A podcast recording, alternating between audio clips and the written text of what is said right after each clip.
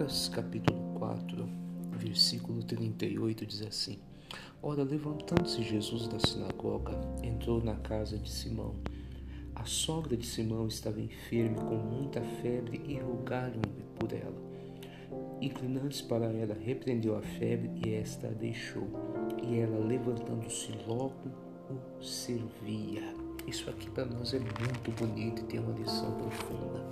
Jesus chega na casa do Pedro e eles rogam pela sogra que estava acamada, prostrada e com febre. Jesus cura ela, repreende aquela febre e o passo a seguir daquela mulher foi o que? Se levantar e servir a Jesus. Ela não conseguiu servir enquanto estava enferma, enquanto estava acamada, prostrada.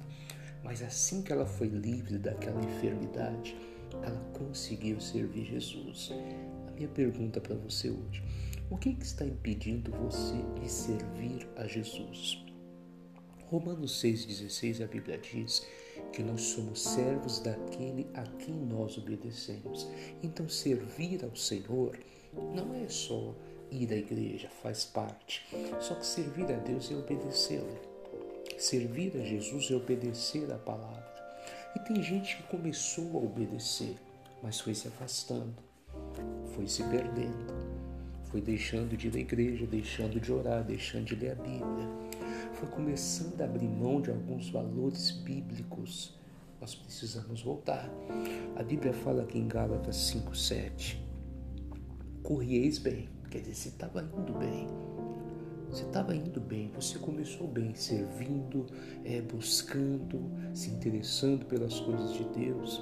Ele diz aqui: quem vos impediu ou vos persuadiu para que não obedeçais à verdade? E aí? Você está vindo bem, por que, que você está se afastando? Por que, que você deixou de obedecer à verdade? Aí aqui fala, esta persuasão, quer dizer, esse engano, isso que está te impedindo de obedecer ao Senhor, diz aqui, não vem daquele que te chamou. Então eu tenho que prestar atenção. Aquilo que está me impedindo de servir a Deus, ainda que eu ache que é algo simples, não vem dele. Então eu tenho que abrir os olhos. O que, que está me impedindo de me levantar para servir a Deus? É um vício? É um desejo pecaminoso? O que está me colocando na prateleira dos desobedientes? É um pecado? É um caso extraconjugal?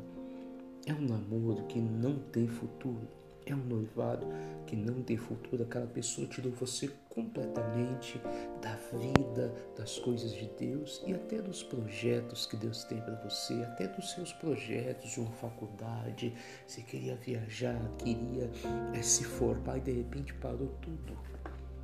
Nós precisamos voltar a servir a Deus. Nós precisamos nos livrar daquilo que nos impede de se levantar e servir a Deus. Rogaram a Jesus pela sogra do Pedro. Rogue a Jesus, Jesus, tira de mim aquilo que me impede de te obedecer, aquilo que me impede de te servir, aquilo que me tirou do caminho. Estava indo tão bem como nós temos aqui em Gálatas 5, 7. É, isso me tirou, mas Deus me ajuda a voltar para o caminho. E aqui ainda diz assim, ó, no versículo 9 de Gálatas 5, um pouco de fermento leveda toda a massa. A verdade é que nós vamos deixando as coisas pequenas entrando, entrando, entrando, vamos abrindo concessões, concessões, e daqui a pouco estamos longe de Deus. Qual é a mensagem para nós hoje? Nós temos que nos livrar daquilo que nos impede de servir a Deus de verdade, de se levantar e servir a Deus. Como que eu vou me livrar disso? Rogue a Jesus. É uma mágoa, rogue a Jesus, Ele te ajuda. É um pecado, é um vício, é um ódio, é um relacionamento errado que você não tem força para se livrar, parece que tá, você está enrolado nisso aí. Rogue a Jesus, que assim como aconteceu com a sogra do Pedro, Ele vai tirar esse jugo de cima de você, você vai conseguir se levantar e vai servi-lo. Fica com essa palavra, viu? Um forte abraço e que Deus te abençoe.